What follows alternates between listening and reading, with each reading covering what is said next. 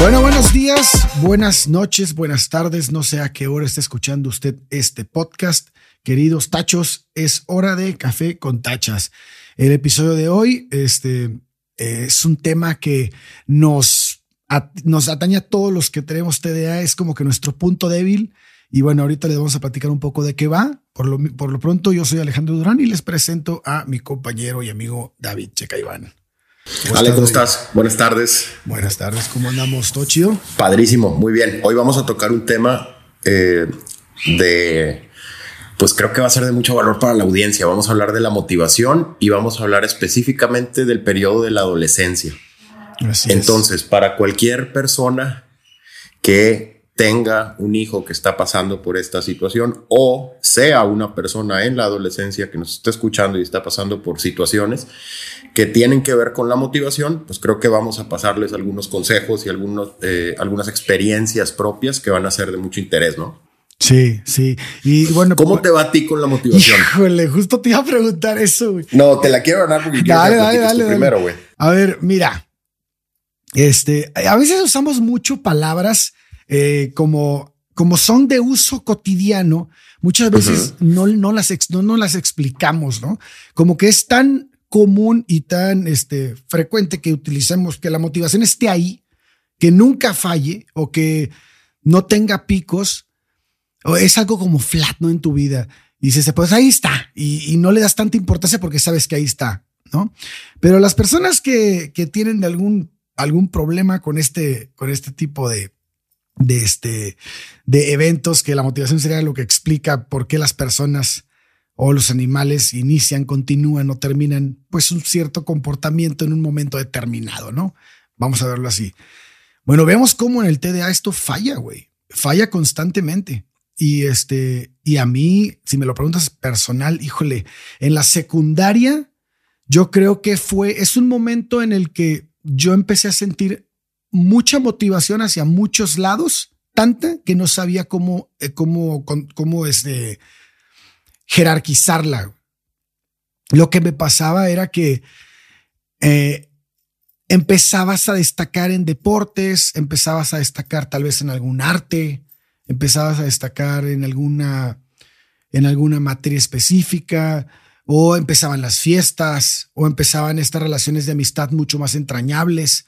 Había cosas que te motivaban más y que te, te amarraban a cierto tipo de situaciones y otras que definitivamente, como estás en un choque entrando a la adolescencia en el que estás cuestionando las, las, este, las ideas preestablecidas que estén, que traigas en la cabeza, ¿no? Lo de tu educación, eh, estás como en esta parte de la rebeldía. Siento yo que, que esta este encuentro con algo nuevo, este, este inicio con el pensamiento crítico, esta, esta búsqueda de una identidad propia, te, este, te motiva mucho en la, en, la, adolescencia. Y otras que eran parte de lo que fuiste, como fuiste educado durante toda la primaria y niñez, pues empiezas a perder la motivación en ella. Y como que ese choque, a mí en lo personal, me fue... Eh, fue un poco como no entendía lo que estaba pasando. No entendía por qué había cosas que antes hacía normalmente y ahora no tenía ninguna intención ni este ni me llenaban. Em, pero bueno, creo que eso, eso no es exclusivo de las personas que tienen TDA. Eh, yo creo que al pasar a la adolescencia, pues bueno, cambian tus gustos, cambia incluso cosas tan sencillas como tu manera de expresarte a través de la ropa que te pones o de la música que escuchas. Ese tipo de cosas entiendo que se vayan cambiando. Más bien, creo que aquí la motivación, y, esto lo leí hace poco en un libro que me encantó, que se llama Extra Focus. Eh, Ahí luego, si quieren, en los comentarios podemos recomendarlo. Eh, básicamente decían, la motivación por una persona con TDA es como un tren. Entonces, imagínate un tren estacionado. Entonces, ese tren estacionado, el impulso y la fuerza que necesita para empezar a dar los primeros pasos es brutal. No está fácil para alguien con TDA. Eh, por ejemplo, hacer algo a cierta hora. Creo que lo platicábamos un poquito en el episodio pasado, no sé si te acuerdas, que de repente decíamos, mucho mejor estrategia con un niño, por ejemplo, decirle, antes de las 8 de la noche tú tienes que estar bañado y tienes que haber terminado tu tarea. Ya como te acomodes durante la tarde de 6 a 8 para hacer esos, esas tareas, adelante. Bueno, en la adolescencia, el tener un horario estricto, me, me, acuerdo cuando estábamos, por ejemplo, en la preparatoria, eh, incluso inicios de, de carrera, eh, esa temporada de mi vida, muy difícil mantener una estructura y sobre todo empezarla. O sea, eso que te digo de arrancar el tren o que leí de, de arrancar el tren y que, claro que lo, lo, entendí así. Eh, lo que quería decir para mí es que una vez, por ejemplo, una vez que me ponía a estudiar para un examen, después de la primera media hora, yo disfrutaba mucho lo que estaba estudiando. Yo estoy ingeniero en electrónica entonces, todas mis materias me gustaban, eh, era algo que disfrutaba hacer, pero para poder llegar al estado mental que me permitía estudiar, güey, en la carrera, híjole, güey, o sea... ¿Qué, qué hacías? ¿Qué buscabas hacer para, para quedarte ahí?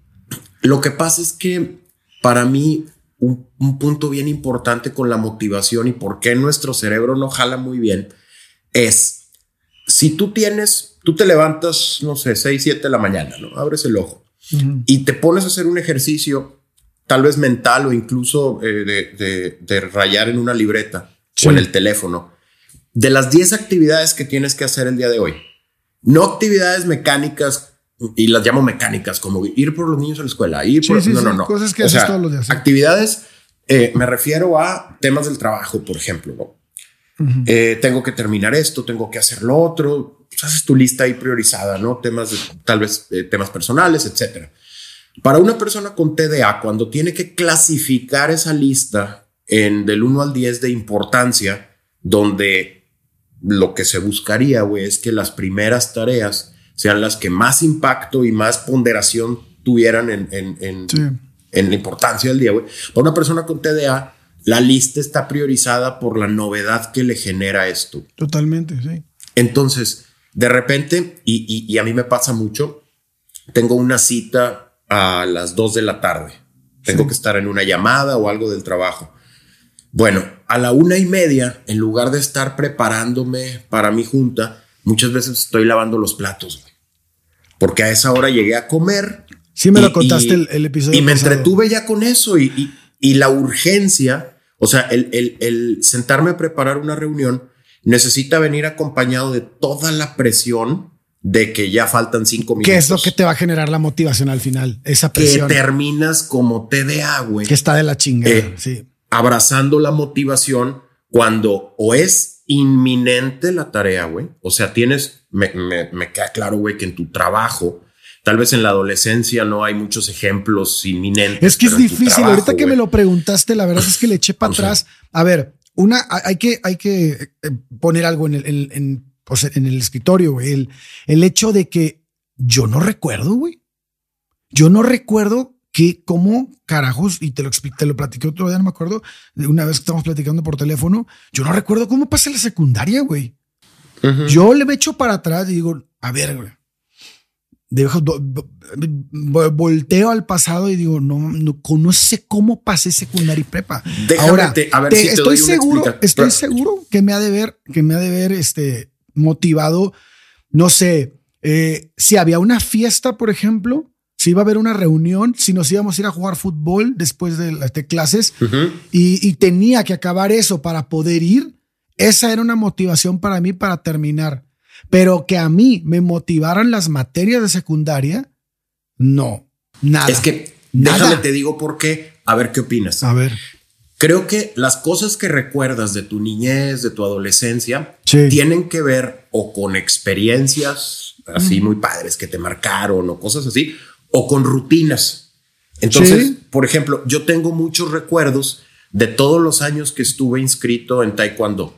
Entonces, yo de niño estuve yendo, entonces los amigos, la gente que iba y luego dejaba de ir, eh, o sea, en general, ¿no? E, esas me acuerdo de flashazos de algunos torneos, de algunos seminarios, etc.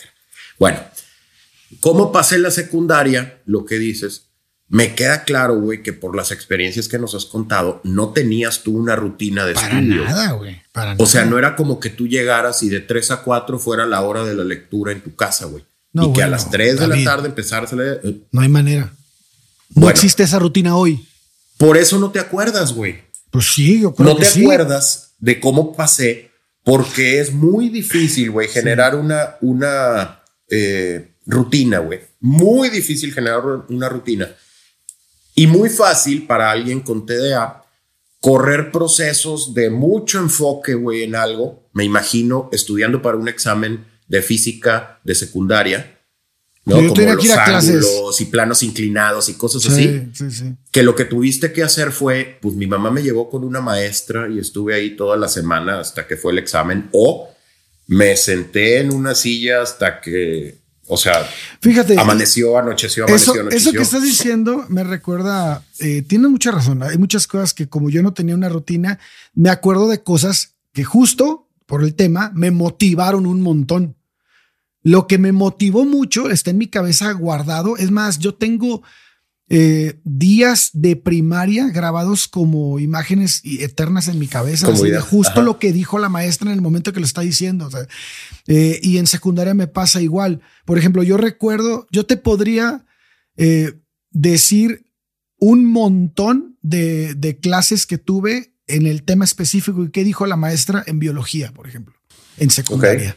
Podría decírtelo, me acuerdo, tengo las frases grabadas de eso, pero si me dices, ¿qué viste en física? ¿Qué viste en, química? ¿Qué viste en matemáticas? Yo no recuerdo nada, nada, absolutamente nada, pero porque no me motivaban. Y este, el tema de hoy, por eso es importante. En el, eh, en el TDA, la motivación es fundamental y desgraciadamente ante el problema que tenemos con los captores de, de dopamina y todo lo que está en el cerebro, que, que son los que ayudan a esta motivación, pues están deficientes. Entonces, tenemos que buscarlo. ¿Y qué pasa cuando lo encontramos? En el TDA pasa algo muy interesante que yo creo que le vamos a dedicar un, este episodio después, que es el hiperfoco. Cuando estás súper motivado, viene el hiperfoco. Y entonces, ese hiperfoco es el que, si han estado en Instagram y le he estado subiendo como que cosas que, he vivido yo, eh, te lo genera, es, es como un, es como si tu cerebro estuviera trabajando al 200% y tú trabajaras normalmente al 50%. O sea, no, no trabaja así, pero es un decir, es para que lo, lo hagan. Entonces, si tú le dedicabas a un libro media hora, si estás haciendo una tarea que te hiperenfoca porque la motivación es suficiente para que esto ocurra, puedes estar ahí seis horas pegado sin, sin, sin escuchar nada, o sea, sin ver nada, sin distraerte. ¿Cómo en la adolescencia es tan importante luego una guía, güey? Sí. Porque, y yo lo veo con, con, con mi hijo, mi hijo tiene ocho años, güey. Eh, para él, por ejemplo, y, es un tema recurrente con doctores o psicólogos que hemos, psiquiatras, incluso que hemos, que hemos platicado, neurólogos, todos los expertos alrededor de estos temas, con el tema de los videojuegos, güey. Ah, sí. Que es algo ya tan inmersivo, o sea, tan, eh, tan cautivador para la atención de alguien pero, con pero digo, para en general, ¿no? Justo lo que estás diciendo, fíjate cómo funcionan, David. ¿Cómo funcionan los videojuegos? Sí, con recompensas inmediatas, con retos padrísimos y novedosos. Y, de hecho, por ejemplo, eh, cosas tal vez como estrategia, ya hablando un poco de la estrategia para niños chicos, no tan adolescentes, pero niños chicos, todos los jueguitos, toda la parte de eh, la palabra en inglés es gamification, eh, hacer un juego de todo, por ejemplo, para que arranque en la mañana si estoy eh, con mi hijo de levántate, eh, cámbiate para la escuela, levántate, cámbiate para la escuela, lo tengo que decir 100 veces, güey, para que empiece como a rodar. Bueno, estrategias como vamos a, hoy en la mañana eh, hacemos como basta de, de las letras, ¿te acuerdas, no? De A mm, y basta y dices, no, pues la F. Órale, güey, pues palabras con F. Entonces, en la mañana, güey, lo que está ahí despertando, estamos ahí medio rebotando, jugando, de manera que ya cuando se da cuenta, ya se está cambiando, güey, o ya se está teniendo que callar de lo que está diciendo para lavarse los dientes, güey. O sea, ya se enroló, güey. Sí, ese, Eso, ese, ese ponerte como la zanahoria para que vayas por esa tensión y luego te quedes ahí, eso es bien importante con los niños. Y luego me quedé pensando en otra estrategia, eh, producto de lo que platicabas de, del niño que nadie quería y del niño que todos regañaban y ah, eso, que tiene que ver con los esa motivación eh, inmediata, ese dulcecito, no un dulce, pero ese, oye, lo hiciste re bien, güey. Oye, eso estuvo buenísimo. Tal vez para un niño que sus niveles de dopamina y sus neurotransmisores ah. están bien, pues se le queda un poquito más el, oye, qué bien lo hiciste. Le dura una semana, güey. Pues tal vez a un niño con, con TDA le dura 15 minutos. Híjole, güey, te digo algo, en, en ese punto, eh, esta parte de, de motivarlo de esa manera a un niño, yo creo que es súper importante y no nada más a los niños con TDA, porque un niño a esa edad, o sea, yo sé que vamos a hablar de la secundaria, pero ya fuimos un poquito más atrás, pero. No, pues ahí va, en ese periodo. Sí, un, un niño, este, ante, a esa edad, chiquito, se cree todo lo que le dices, güey. O sea, si tú le dices al niño, este, eh, eres un flojo, eres un no sé qué, el, el niño se cree eso porque se lo está diciendo su papá o su mamá. Y su papá y su mamá son el, el top de todo. A esa edad es mi papá, es mi héroe, o mi mamá es mi heroína. O sea, en ese momento de tu vida, todo lo que diga tu papá es verdad. Y aquí tenemos que tener un montón de cuidado los papás, porque si todo lo que le digas es verdad, pues si le dices eres tonto, eres flojo, eres inútil, así todo eso, él se lo va a creer. Así como también si le dices, eres el mejor, lo hiciste súper bien, este, jugaste increíble, qué padre que te aprendiste, eres muy inteligente, qué rápido eras para hacer esto, oye, qué habilidad tienes en esto otro. Todo eso, ellos y, se van inflando y, van adoptando esto y, y, creyendo que es así, porque tú se los estás diciendo. Entonces, esta parte creo que tenemos que cuidarla un montón, porque va forjando a lo que va a ser ese niño en secundaria, esa seguridad que va a tener él. Y, en un TDA, esto es súper importante porque todas en todos lados, mucha gente que no son sus papás le van a decir por sus acciones, ay, se te olvidó, ay, no sé qué. Entonces, tienes que compensar esa parte también tú en casa. Sí, y creo que, que, de nuevo hay un espectro de lo que estás diciendo que, que, que abarca todos los adolescentes. Sí. O sea, todos los adolescentes necesitan esa validación, eso que decías de los papás, pues, también creo que es muy importante. Aquí estamos hablando de específico de la gente que tiene este trastorno y que, y que no es el, ah, qué bien lo hiciste, hijo. No es de, incluso esta semana tuvimos una, una cita con la, con, con la psiquiatra, la, la, que está viendo en este momento a Chema, y, y, eso fue algo de lo que nos dijo. Dice, él se va a topar en su vida con mucha gente que dice, ay, es que Chema no puede poner atención, o es que no puede hacer eso. Y, y, y desafortunadamente hay niños que eso sí los afecta y que sí, o sea, la sensibilidad que tienen para eso. Yo recuerdo y, tal vez a la audiencia un poquito le, puede servir. Yo recuerdo que mi hijo de repente tiene reacciones muy infantiles a cosas que ya no debería reaccionar así. ¿Me explicó? De repente cuando, cuando no durmió muy bien o ya como que tiene sueño, tiene hambre, tiene, o sea, cosas así, eh, de repente como que llora por cosas, eh, o sea, que lo invade la emoción. Todo esto estamos hablándolo y, y, antes, antes de que dame chance de hacer la nota, creo que tú y yo somos un par de personas muy afortunadas porque nuestros hijos, y digo, hablando por los dos específicamente, tiene un nivel bastante manejable eh, con, con un montón de cosas, de recursos a su favor que hacen que este trastorno pues no sea algo eh, tan negativo o de tanto impacto en su vida. Entonces, todo lo que estamos platicando, primero, parte de un diagnóstico. O sea, nosotros contamos las experiencias, pero en algún momento llevamos a nuestros hijos a algún psiquiatra, algún neurólogo, algún doctor pediatra especializado que nos dijo, ¿sabes qué? Sí, no son, no es distraído y flojo. No, güey, es que tiene esto con esto, con esto. O no es que no se puede estar quieto y no pone atención y tal, sino entonces partiendo de ese, de ese diagnóstico, pues el caso en, en, mi hijo es muy manejable, no requiere medicamentos, por ejemplo. Eh, no requiere, con el tema de la terapia, lo que se está manejando es solamente el tema emocional. que es donde a él le cuesta un poco más de trabajo. Pero todo el tema de lectura, el tema cognitivo, el hay un montón de cosas que le va muy bien. Desde ahí venimos. Me queda claro que en la audiencia debe de haber personas que tienen o su afección o la de sus hijos eh, con otro nivel que tal vez no sea tan fácil implementar estas estrategias. Partiendo de esa base, el motivar a tu hijo o, tú mismo recibir esas motivaciones de, oye, estuvo bien padre, oye, qué bien hiciste esto, es importantísimo para las personas con el diagnóstico, ¿no? Claro. El doctor José Ramón Gamo, que es un este, especialista, un psicólogo especialista en TDA español, él, lo escuché en una conferencia diciendo que los niños con TDA se enfrentan a este a esta bronca de que en algunos en algunos aspectos tanto emocionales como del que estás hablando ahorita de Chema están de cuatro a tres años atrasados a su a su este a su edad. Entonces, eh, yo te digo porque yo también lo veo en Diego, lo veo mucho que hace ese tipo de cosas. Entonces, a veces como padres caemos en, hey, ya estás grandecito para hacer eso, ¿no? Sí. Y si nosotros que sabemos que lo tiene y que sabemos cómo funciona y caemos en eso, imagínate allá afuera.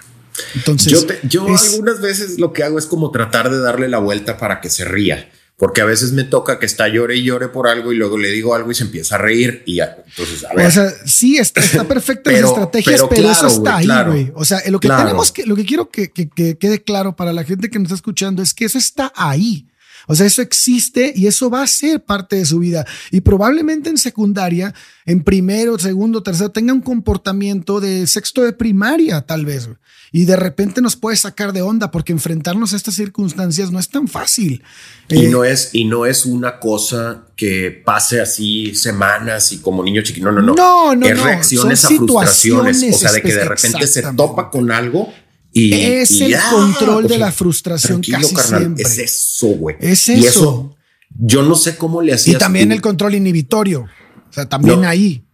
No sé cómo, cómo te tocó a ti, si eras niño berrinchudo o si hacías berrinche y te daban un, un cinturonazo, güey, entonces ya mejor le bajabas, güey.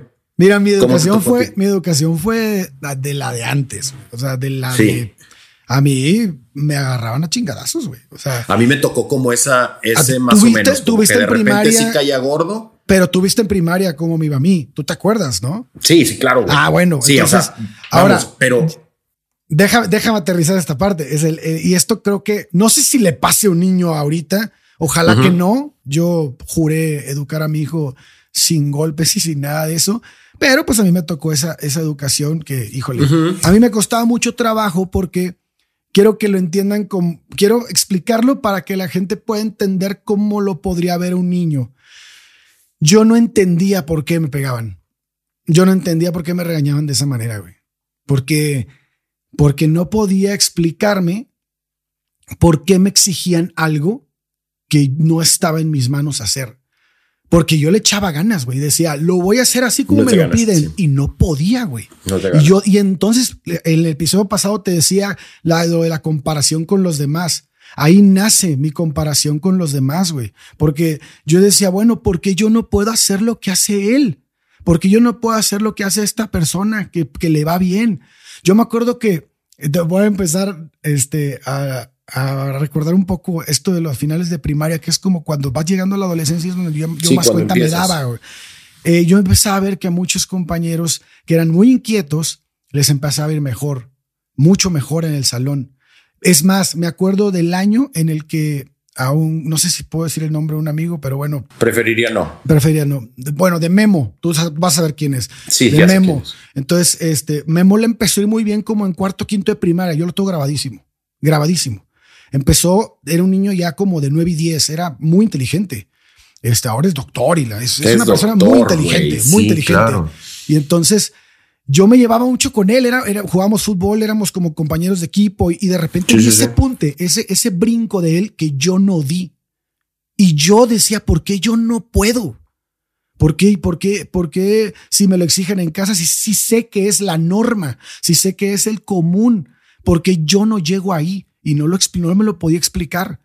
Y entonces me veía, este, me veía fortaleciéndome en los deportes. Yo, a diferencia de ti, fui, fui un, niño que jugó mucho deporte conjunto y yo era bueno jugando. O sea, yo me consideraba que era muy bueno en, fútbol, en, lo que hiciera. tenía facilidad. sí, tenía facilidad para los deportes. Pero ¿por qué? Porque yo encontré que ahí destacaba. Yo no encontraba dónde destacar más que en los deportes.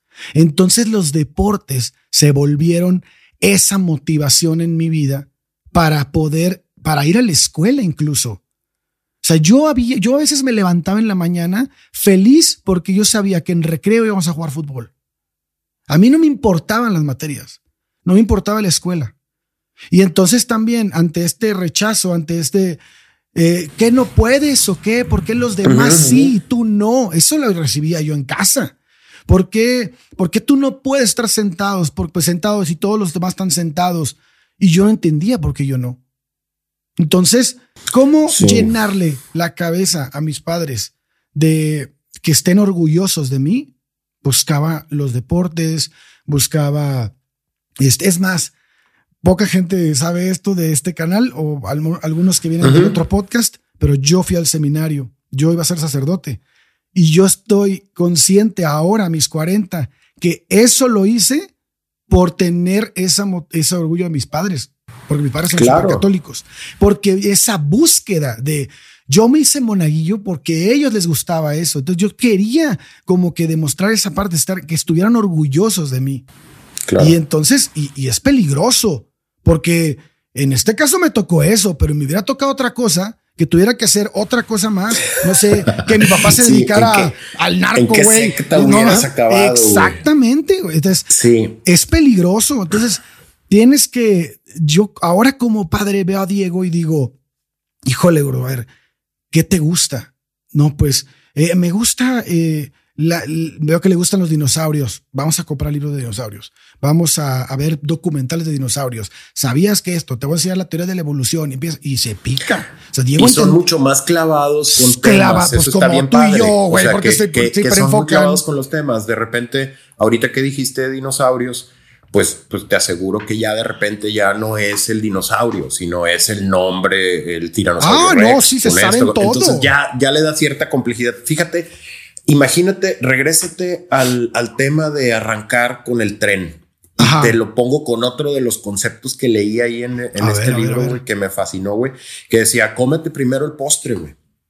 Ah, no hay manera, no hay manera de que una persona con TDA eh, corra con el proceso de 1, 2, 3, 4 y 5 sin problema a la hora que es y tal. Tal vez el lunes te salió, el martes ya no, el miércoles ya no tienes ganas. Entonces, comerte este postre primero. Eh, escuchaba, por ejemplo, en esta lista de prioridades, generalmente, güey, cuando, cuando hacías la tarea, o yo cuando hacía la tarea, güey, en, la secu y así que, pues tratabas, o lo que te dicen es que trates de hacer lo que menos te gusta primero ¿no? Como que, oye, güey, no eres bueno para mate. Pues mira, son las 4 de la tarde. Quítatela de encima. Ponte a darle ya para las 5, ya terminaste y ya, si es biología y eso sí te interesa, pues ya, ya acabamos. Entonces, pégale primero a esto que no te motiva, que es lo difícil, que es lo que no te gusta y luego ya, bueno, como te da muchas veces el comerte primero el postre ese es el, el, el, gallito que necesitas para, como el del motor, ¿no? Que le pones de sí. Es el gallito que necesitas para que empiece a rodar todo y vámonos. Entonces, muchas veces empezar a cierta hora con una tarea que no es mi tarea favorita, uff, güey, para alguien con TEA es bien. Deja, déjame le platico al público lo que nos pasó esta semana. Nosotros íbamos a grabar este episodio el jueves y dijimos, sí, el jueves, pero el jueves yo trabajo, David también, entonces tenemos mucho, muchas cosas que hacer durante el día y no puedo grabar en la mañana. Generalmente nos gusta grabar en la mañana, pero no entendíamos muy bien por qué. El jueves, este, eh, grabamos en la noche y empezamos a grabar 11 de la noche. Sí, era como las 11, ¿no, David? Eran como 10 y media, 11 cuando nos hablamos, más lo que tardamos en y empezamos a grabar y no, no conectábamos nada, pero absolutamente nada, ni siquiera había una conversación. Fue así como de, Y empezamos, ¿qué pasa? ¿Por qué? ¿Por qué no podemos platicar? Y la madre, y estábamos realmente sacados de onda.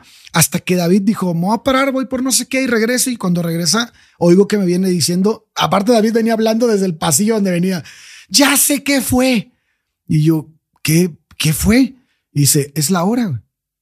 Es la hora, estamos fundidos.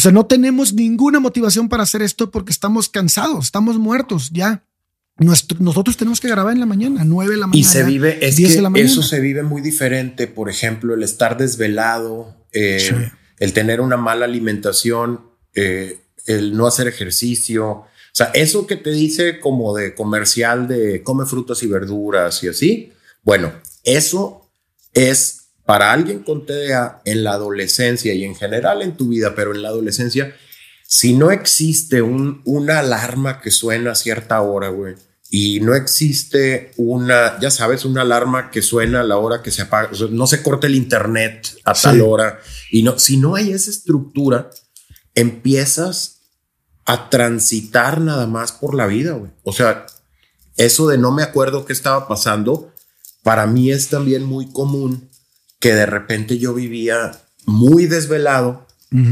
tampoco, tampoco podía dormirme hasta muy, muy tarde. Entonces yo recuerdo, güey, que cuando empiezas con cambios fisiológicos y empiezas a dormir más y no metes esas horas de sueño, hay una bronca. Entonces, como adultos, llegar al final del día a tratar de retomar algo que normalmente hacemos los sábados, a veces hasta los domingos, temprano en la mañana, con un café, incluso con la luz del sol, güey. O sea, ese tipo de cosas para alguien con TDA no me podía ni concentrar, güey. No. O sea, no, no, tenía ganas de estar platicando contigo. Ojo, la cámara, el micrófono, la sesión, todo ya grabando, los temas en el, en la libreta, o sea, todo ya preparado. Incluso habíamos hecho algunos estudios y cosas así que, queríamos platicar y muy difícil conectar ideas. Bueno, para alguien, para un niño que de repente no se le no se le imponen las horas de sueño, no se le impone la levantada, la, o sea, esa rutina como papá es bien, eh, o sea, es doble atención, doble palomita. y como persona que tiene esto, eso puede ser parte de del vamos a decir, del fracaso de tus procesos, de tus estrategias. O sea, ¿Por qué esto no me sale, güey? ¿Por qué no la armo en el trabajo? Carnal, porque estás durmiendo cinco horas. Así es. Y suena, suena como que, ay, hombre, pero hay gente que duerme cinco horas. Pues sí, güey, pero su cerebro no funciona como funciona el nuestro. Claro. Entonces, eso lo vuelve. Sí, yo creo que mi etapa, mi etapa más dura en el trabajo, ahorita voy a regresar a la secundaria, pero mi etapa más dura en el trabajo que tengo hoy fue cuando trabajé en juzgados de distrito. En juzgados de distrito yo entraba a 8 de la mañana, o sea, ahora ya ha cambiado mucho con las reformas y el, el, foco que le están dando al Poder Judicial para que le baje de huevos, pero yo trabajaba de 8 de la mañana, a veces hasta 3 de la mañana, güey. Seguido, güey. Nada más iba a comer. Entonces dormía súper poco. Entonces todos mis errores se amplificaban. O sea, todo lo que hacía era mucho, tenía que trabajar doble porque me equivocaba 70 mil veces. Y yo decía, bueno, ¿por qué me equivoco tanto? Pues porque no estás durmiendo, güey. Estás lleno de estrés, estás lleno de, trabajo, estás hasta el tope, no puedes hacerlo. Entonces, algo que me, algo que me, que, a ver, aquí esto es, creo que pasa también en secundaria y me pasaba en ese trabajo.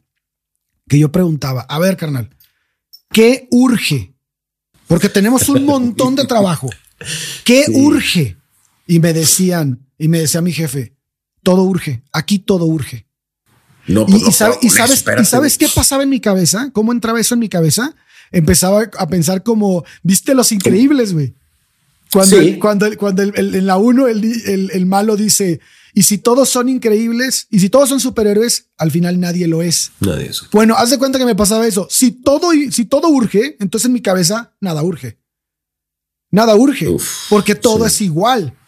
¿no? Y no, y es imposible, no, no, no, puedo estar obligado a lo imposible, ¿no? No puedes decirme que todo urge porque no puedo sacar de todo ahorita. Tienes que decirme qué te ¿qué te pasaba? Ibas a lo novedoso. O sea, había 20 cosas que hacer y pues cuál me llama la atención. Ahí fue cuando empecé a fabricar mis estrategias del Poder Judicial, que era, a ver, ¿qué es lo más fácil? Lo más rápido de hacer, ¿qué es? No, pues estos 50.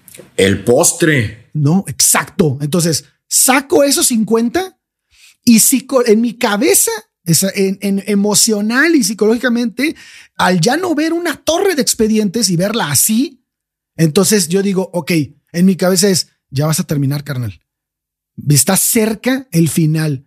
Y cuando tú piensas que está cerca el final, eso te motiva.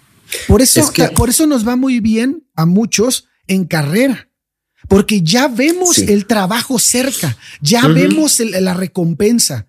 En secundaria y prepa ni siquiera sabemos qué carajos vamos a estudiar. Entonces no sabemos hacia dónde vamos. No tenemos una recompensa a corto plazo. ¿Qué tenemos que hacer? Fabricarla. Te lo digo ahorita mis 41. En secundaria no tenía ni maldita idea de cómo funcionaba eso, pero ahorita yo le diría a Diego, fabrica tu recompensa. Tú hazla en tu cabeza. ¿Cuál es? Eh, eh papá, este, vamos a, no sé, ¿qué te gusta? Ir al cerro. Este fin de semana vamos este, acabando la escuela, nos vamos, nos vestimos, nos ponemos nuestros botes, nos vamos al cerro aquí a ver animales y la madre. Y entonces él toda esa semana está esperando ese viaje al cerro. Pero ¿por qué es el viernes? Y entonces está, eh, y toda la semana está platicando. Eh, lo que el cerro es un eso se lo tienes que estar diciendo. Y, no, él y en el carro o en la mañana. El viernes nos vamos, eh. El viernes nos vamos. El viernes, o no sé, lo que sea. Hasta el cerro es un ejemplo, lo que sea. Pero toda la semana es gordo, este, échale ganas, acuérdate que el viernes nos vamos, acuérdate que no sé qué. Y entonces tú lo ves cómo se emociona. Y, Oye, eso es... es que ahí te va para recapitular las estrategias que hemos dicho para que, porque creo que es bien padre. El, mecanismo este de, eh, de recompensas. Esa, esa parte de, de, de, digo, y no es comida, güey, no es dinero, no, no. Eh, son como milestones y piensa, o sea, eventos puntuales. Piénsalo como un videojuego, güey. O sea, tú pasas, Mario, ¿no? Pasas el, mundo y luego matas a uno de los hijos de, Bowser y así vas avanzando hasta que llegas al final. Bueno, eso y pasas por agarrar honguitos y pasas por agarrar monedas y luego eh, eh, unos que tienen unas monedotas y unas monedas. Bueno, toda esa estructura, eso, esa es la llave o una de las llaves de la motivación para alguien con TDA.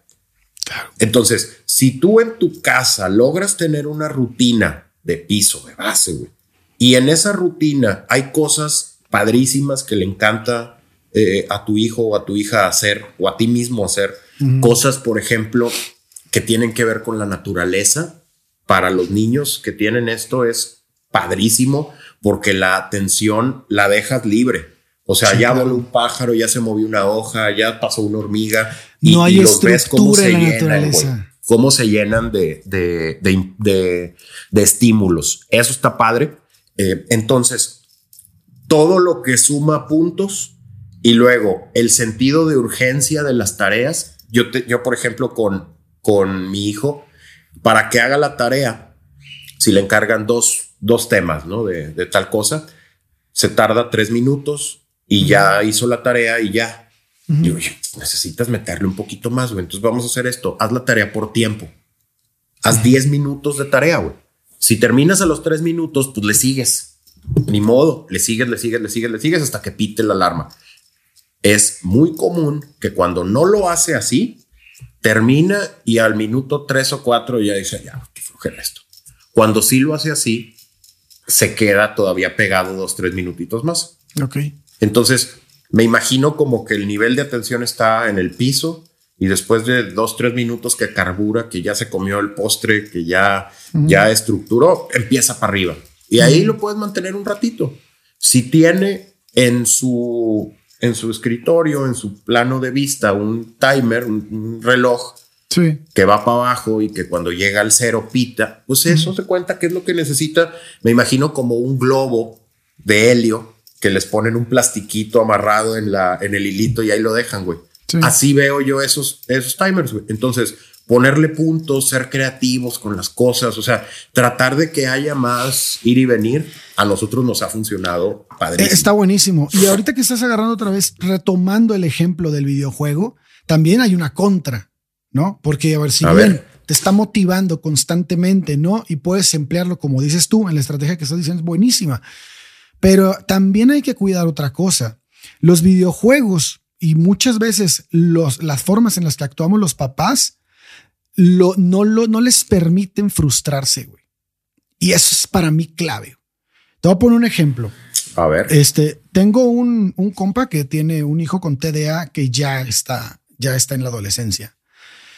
Y entonces él, este, eh, anda en su bicicleta por todos lados con sus amigos, este, y todo. Y el problema es que nunca, eh, nunca amarra la bicicleta. Este, no me acuerdo cuál fue el ejemplo exacto que me dio él, pero te lo voy a poner, eh, lo voy a emular. Nunca amarra la bicicleta cuando va con sus amigos y todas las bicicletas también están amarradas con su candado y la de él no.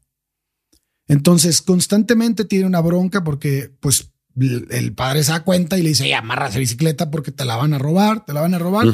Y un día se la roban. un día se la roban. Entonces, se lo dijiste todos los días, todos los días, todos los días, ¿no? Y él la dejó ahí. Entonces, ¿qué pasa con esto? Si el papá va a la tienda y le compra otra bicicleta al día siguiente, pues él no aprendió ni madres. O sea, él, no le diste oportunidad incluso a que se frustrara. Porque sí es bueno que se frustre. O sea, el problema es que no va a poder enfrentar eso cuando sea grande. No hay ningún, dicho por el doctor Gamo también, no hay ningún adulto hoy en día que maneje la frustración que no aprendió cuando era niño. No hay ninguno. O sea, no tenemos adultos que no saben cómo enfrentar la frustración. Entonces, esta parte de los videojuegos, porque hago la comparativa, los videojuegos tienen vidas eternas ahora. No importa si pierdes, vuelves a empezar. Entonces no hay una frustración. Cuando nosotros estábamos chicos, te morías, se te acababan los continuos y se acabó. Tienes que empezar desde el juego del principio. Y era una, y te enfrentabas a ese tipo de cosas. Entonces, si lo vamos a emular a la realidad, creo que eso es interesante que lo hagamos, que los dejemos que se enfrenten a la frustración, que les permitamos esta parte. Porque yo, yo considero que eso es clave en un niño. Te digo. Con TDA o sin TDA, ¿eh? No coincido del todo con la teoría de los videojuegos que acabas de aventar, aunque tienes un punto que, que, que no tengo argumentos para debatirte. A ver. Se han hecho más fáciles porque tienen un tema ya incluso de que compras vidas, compras cosas, tienen ads. Ya es otro modelo al, al Mario Bros, güey, de Ah, pero tú estás hablando de la tablet, ¿no? Sí, en general, estaba pensando en el PlayStation, güey. No, no, no, pero, pero vamos, de todos modos, PlayStation, de o sea, claro, tienes un muy buen punto. Los juegos difíciles donde se acabó y vas de regreso después de tres vidas hasta el 1-1, eso ya ahorita ya no pega. No sé si eso lo puedas extrapolar a ser un reflejo de la sociedad y de la adolescencia que ahora ya no se frustra porque tiene vidas eternas. Ah, no, no, pero yo no le estoy diciendo que el juego sea el que te frustra. Yo estoy diciendo que, no, que la comparativa de cómo los papás hace, tienen esa acción. Ah, bueno, ok. Entonces tú eres el que le da continuos ilimitado. Exactamente. Y ya no lo pones a jugar Metroid. Exactamente. Por ejemplo, ¿no? bueno, entonces, esa frustración, espero que la gente que nos escucha no haya pensado en la frustración como quiero comprarme esto y no tengo dinero o quiero ir a Disneylandia y no me llevan. No, no, no. Frustración eh, creo que tiene que ver con lo que se siente cuando emprendes algo difícil. ¿Me explico? Cuando quieres aprender a andar en patineta. Ándale. porque aprender a andar en patineta tiene un componente de riesgo que, que, que es lo máximo casi, casi cuando empiezas. Cuando te empiezas a subir a la patineta, no sabes caer, no sabes tampoco quedarte. O sea, ahí es donde te caes, te pegas y te puedes lastimar. Vas avanzando y pues bueno, luego ya hay trucos más difíciles, etcétera. Pero bueno, esa parte de aprender a andar en patineta ilustra muy bien el tipo de, de tareas difíciles y frustrantes que un niño lleva a cabo. De nuevo, hablando desde todo el privilegio del mundo y con un caso bien padre de andar en patineta. Me queda claro que hay frustraciones mucho más profundas que pueden hacer que un niño eh, tenga, tenga una adultez muy mala onda. Eso me queda claro. Pero hablando de frustraciones así de, de, de, de manejarlo ya a través de tu niñez, adolescencia y como adulto, el hacer un deporte eso yo creo que te muestra una cara de la frustración y de cómo llevarlas y cómo ir pasando. Eso yo creo que, que, que, está fácil de que los niños aprendan eh, a manejar la, ¿eh? frustración. A través del deporte. Ah, bueno, sí, pero hay niños que no hacen deporte, hay que no les gusta el deporte. No, bueno, pues, o sea, hay que hacerlo y luego ya vemos, pero eso sería como la A donde yo iba con eso era más bien al efecto de que toda acción tiene una reacción. Si yo dejo la, bicicleta desamarrada sin candado todos los días afuera de una plaza, pues esa acción va a tener un día una reacción negativa, tal vez, que, que es que te roben la bicicleta. Y ante eso, el, el, esta parte de enfrentar el perdí mi bicicleta porque no la amarré, si tu papá te va y te compra una bicicleta mañana, pues esa frustración no llega. Nunca. O sea, nunca va a llegar. Vamos a pensar en otro ejemplo porque, pues, pues entonces es, hay que protegerse siempre para que no te roben tus cosas y que eso no te frustre y hazle caso a tus papás. Ay, o sea, qué mala onda que se roben tu bici y qué mala onda que como TDA se te olvida dónde dejaste la bici, güey, se te olvidan las llaves. No, pero tienes que hacer la búsqueda de estrategias, güey. Es ahí donde empieza. ¿Cómo hacerle para que no se me olvide amarrar la bicicleta? ¿Cómo le debo hacer? ¿Cómo le hacías tú en la adolescencia para que no se te olvidaran las cosas? No, pero yo no sabía que tenía TD en la adolescencia. ese es justo el pedo, güey. Es que ese es justo el problema. Como somos padres que tenemos esa, ese background, ese, ah, ya sé qué te puede pasar. Es, yo, por ejemplo, se lo digo a Diego. Diego, Diego olvida su algo de la, de la mochila, la lonchera, el termo, algo todos los días. Todos los días. Entonces yo lo que le digo a Diego es, a ver, gordo, se te va a olvidar. Se te va a olvidar esto. Este termo se te va a olvidar. ¿Qué vamos a hacer para que no se te olvide?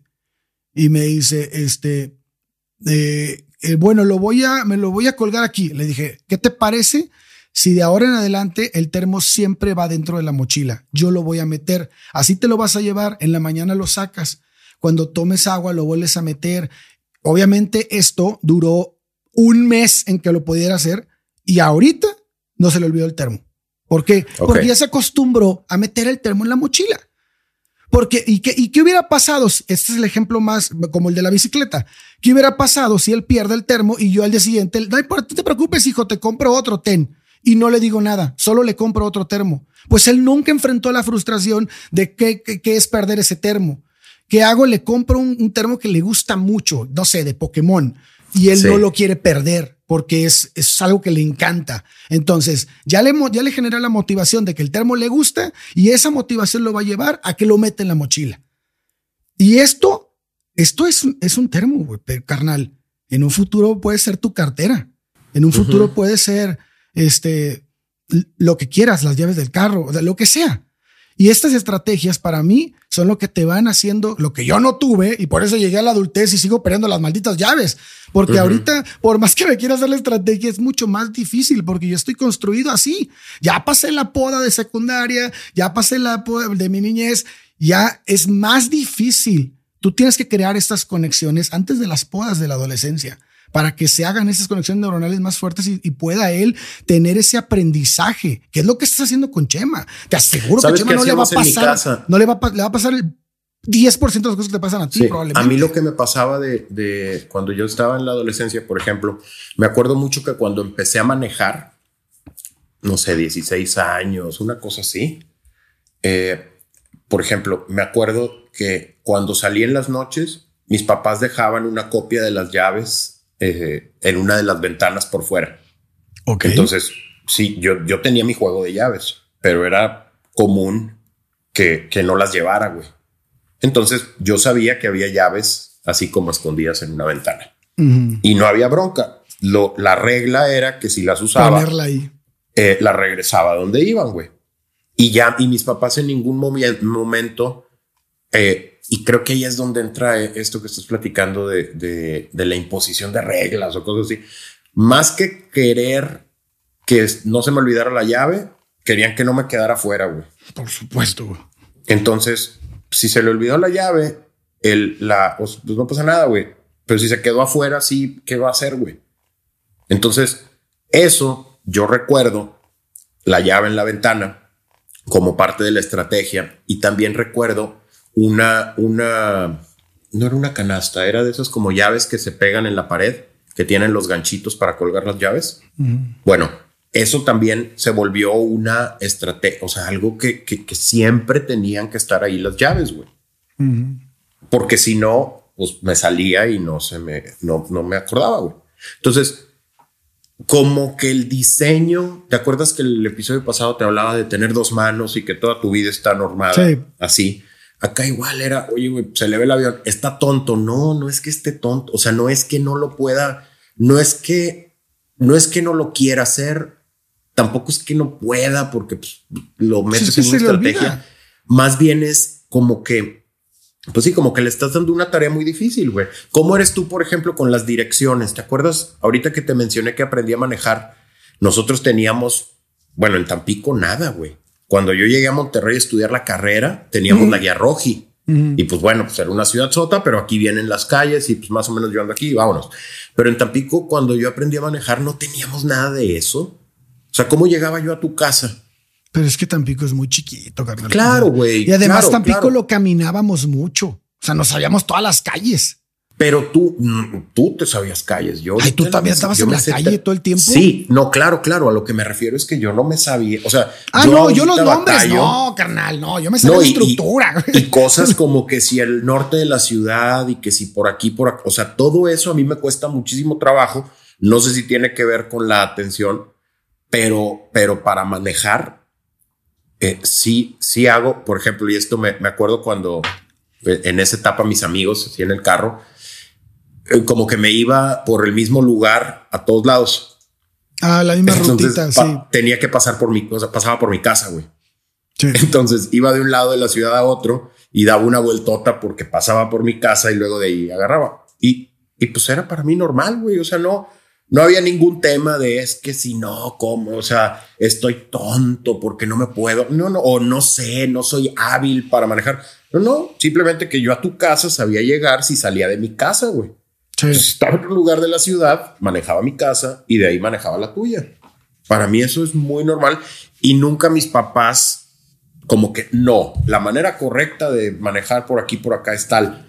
El ejemplo es muy soso, güey, pero tal vez hay otras cosas donde alguien con TDA necesita ese cambio en la rutina o en el proceso o en la manera de hacer las cosas, que si tú como papá eh, tal vez tienes esa intransigencia, pues es difícil, güey. Déjame, te, te, digo eh, o, te defino el, algo que, que, me dijo el pediatra de mi hijo recién, eh, primeras eh, interacciones de, no sé, güey, tres, cuatro años. Me dice, este niño es hiperactivo. Y yo, ah, sí, pues yo soy tal. Va a necesitar mano dura. No mano dura de golpes y no, de no, ya lo habías explicado la vez pasada, que era como... Sí, ¿te acuerdas? estructura, güey. Entonces, esa mano dura es, no me quiero levantar. No, pues no, papito, vámonos. Y no quiero ir, no, sí, güey. O sea, yo sé que ahorita dices no quiero ir, pero ya estando ahí, güey, pasando los primeros. Ya te vas a acoplar. Ya estás padrísimo, güey. Entonces, eso creo que es bien importante, tratar de, de que nuestros adolescentes se coman primero el postre. Eso creo que puede ser bien importante. Y nosotros también, como adultos, eh, entender que muchas veces, o sea, no, no soy flojo, no soy incompetente, güey. Simplemente necesito arrancar el carro, el, tren, güey, de manera diferente, güey. Sí, totalmente. Necesito hacerlo novedoso, necesito tal vez meterlo, hacerlo competitivo. Otra, otra eh, tip, creo que ya se nos, se nos acabó el tiempo. No sé cuánto, tiempo tenemos platicando, pero, pero otra cosa que también me funciona es partir una tarea grande en muchas tareas cortitas, porque eso me da puntos, güey. Sí. Sí, entonces, no, a ver si no hago pedazos lo que tú haces en el trabajo, pero tienes que entregar un caso. Ese caso tiene 10 eh, actividades, pero las actividades son enviar el correo a las partes interesadas que diga que ya leí el archivo. Así son mis tareas, güey, porque si no, no me dicen nada. Si pongo en la pues, tarea terminar caso 1, Uf, güey, no. Ah, sí, muy general, no, vales madre. Sí, sí, sí. eso, no, eh, tengo que ponerle enviar, eh, eh, redactar, traducir, mover, quitar, hacer, tal, tal, tal. Y con esos verbos y tareas chiquitas, me voy diciendo, mira, voy a hacer estas tres y me voy por un café. Entonces, hago estos tres, paro por un café y luego voy a ver qué pasa. Y luego pongo una alarma a las 10 de la mañana para regresarme. Entonces ya me levanté, ya le avancé, ya, y luego ese tiempo muerto, pasa nada, porque yo ya en mi cabeza hice el plan, güey.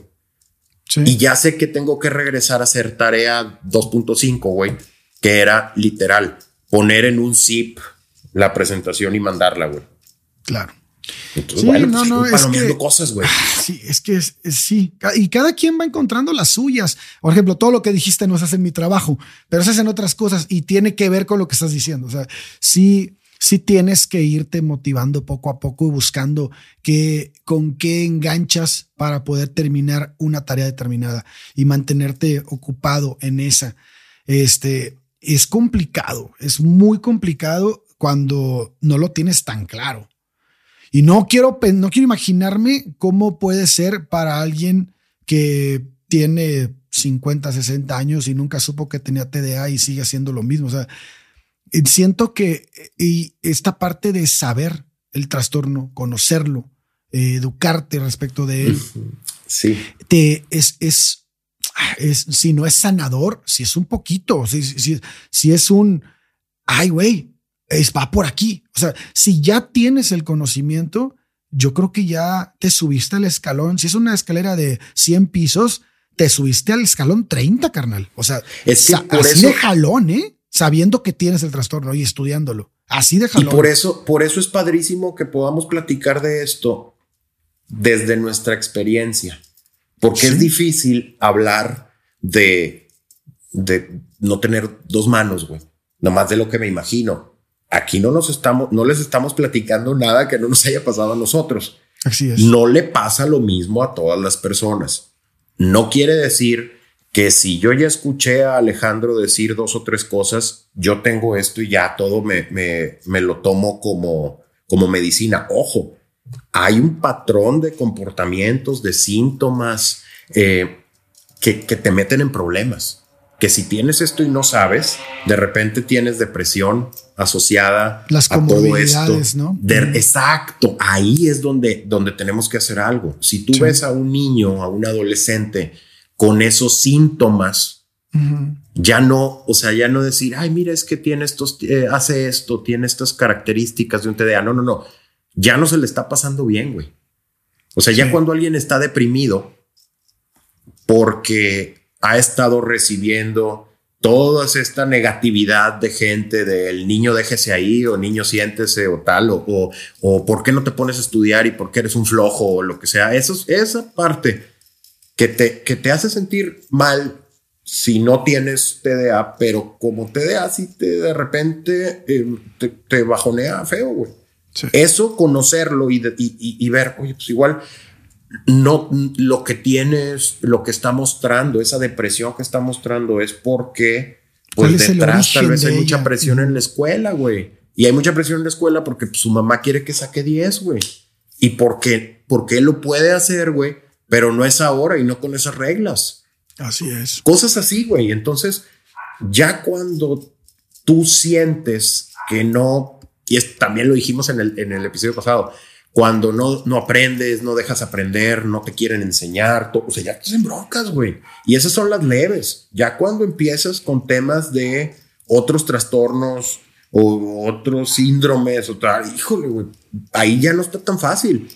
Creo que desde el principio, al tener este diagnóstico y empezar a ajustar la realidad de tu hijo o tuya a este tipo de, de, de interacciones, ayuda muchísimo, güey. Un montón.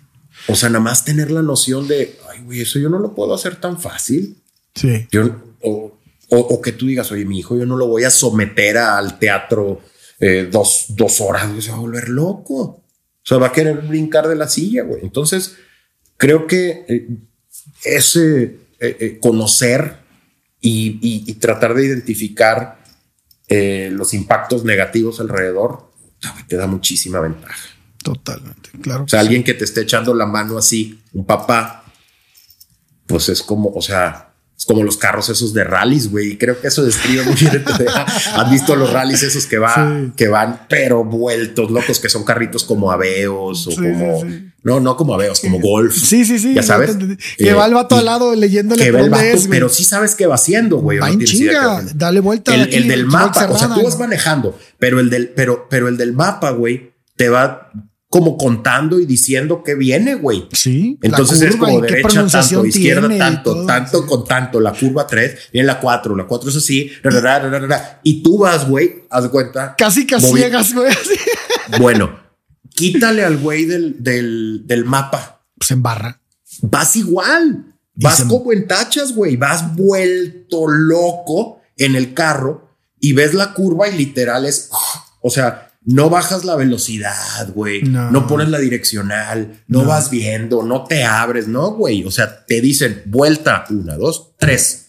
Y ahí es donde metes la vuelta, güey. Si como papá te lees un librito, güey, te ves la pista, pues más o menos, güey, cuando sientas esto en tu cabecita quiere decir esto, güey. Así es. Es nuestra responsabilidad, carnal, como padres. y más porque tenemos el trastorno. Eh, qué, bueno que pusiste, pusiste ese ejemplo del rally porque es justo de ahí de donde nació el nombre Café con Tachas, ¿no? De que la vida de un vato con TDA es como si tuvieras eso en la cabeza. O sea, es así, vas a mil por hora. Y qué bueno que lo hayas dicho ahorita para cerrar el episodio. Me parece que la conversación se dio bien en la mañana, carnal. No creo que debamos de cambiar, grabar en no, la mañana nunca más. ¿eh? Este, y mira, ya tenemos habilitada la cámara. Ya, ya, estamos, Ya, estamos un poquito más, más eh, ambientados.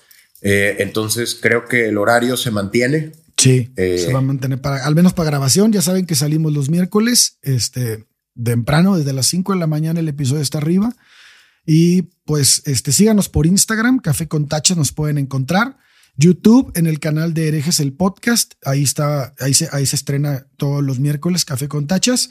Y bueno, pues este, pues un miércoles más, este, un miércoles a la vez, David, un miércoles a la vez. Sí. Este, Oye, antes, dos, cosas. Primero, muchas gracias a todos los que nos están escuchando, que vienen del canal de herejes. Eh, gracias, Ale, a ti y a tu equipo de herejes, que nos están dando aquí asilo eh, un rato. Eh, eso creo que, que, que puede hacer maravillas con el mensaje que queremos transmitir. Eh, y pues de nuevo, muchísimas gracias. Y otra cosa que quería dejarles de tarea y para, sobre todo porque me di cuenta esta semana que los comentarios, digo, no, me queda claro que tú esperabas algo así.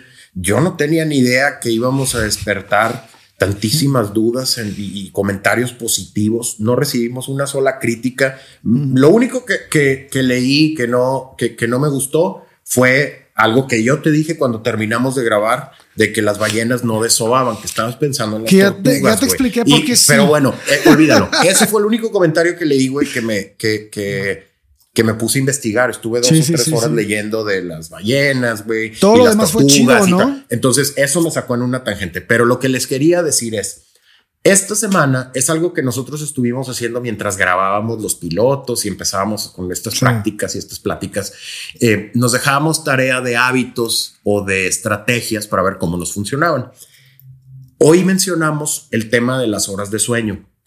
Todas las personas que nos estén escuchando y que crean que su rutina de sueño puede mejorar, dígase porque me levanto en la noche porque hace mucho calor o hace mucho frío, o las sábanas están tal, o me acuesto a una hora y me duermo tres horas después. Traten de esta semana eh, mejorar esa parte de hábitos de sueño.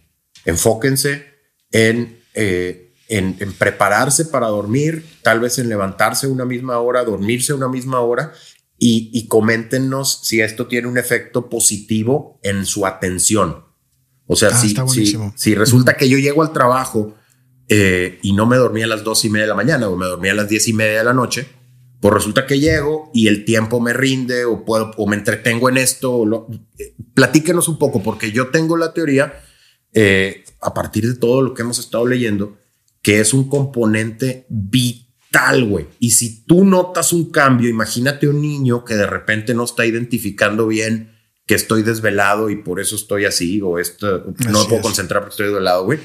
Si tú como papá, o bueno, tú primero tratar de correr este proceso, sean, eh, traten de ser muy organizados con su hora de dormir esta semana y, y si tienen algún comentario positivo o algo que digas, híjole, eso era, o, o esto mejoró y entonces ya me levanto más temprano y ya le metí ejercicio. Entonces luego podemos platicar de, de los beneficios del ejercicio en el tema de, de, de la atención que seguro lo vamos a tocar más adelante. pero ahí vamos a ir engranando estas, eh, estas estrategias, ¿no, vale? Sí, Entonces, qué chingón. Ya para, para cerrar, eh, pues bueno, era eso, los hábitos de la semana y muchas gracias a los herejes. Y gracias a los que nos están escuchando. Qué padre que los inspire a poner un comentario, a, compartir eh, estas pláticas. Y si quieren saber algo más, pues estamos ahí disponibles. Te han llegado un montón de mensajes. Sí, han llegado muchos mensajes. Voy a aprovechar lo que dijiste, la dinámica que pusiste. Este, escríbanos en Instagram. Vayan a Instagram, agréguenos. Este, vamos a estar ahí hablando con ustedes. Vamos a poner encuestas, vamos a hacer en vivos. Estoy subiendo reels de cosas más orientadas hacia lo que la ciencia ha ido descubriendo en los últimos años. Y este, suban, suban sus, sus comentarios, publíquenos en historias cómo les va, cómo les está yendo con la rutina que, que David les está proponiendo. Y este, bueno, pues esto ya se acabó el día de hoy, al menos por hoy. Y pues esto fue Café con Tachas. Yo soy Alejandro, David Checaiván, y nos vemos el próximo miércoles. Un abrazo. Gracias, Ale. Hasta luego. Bye bye.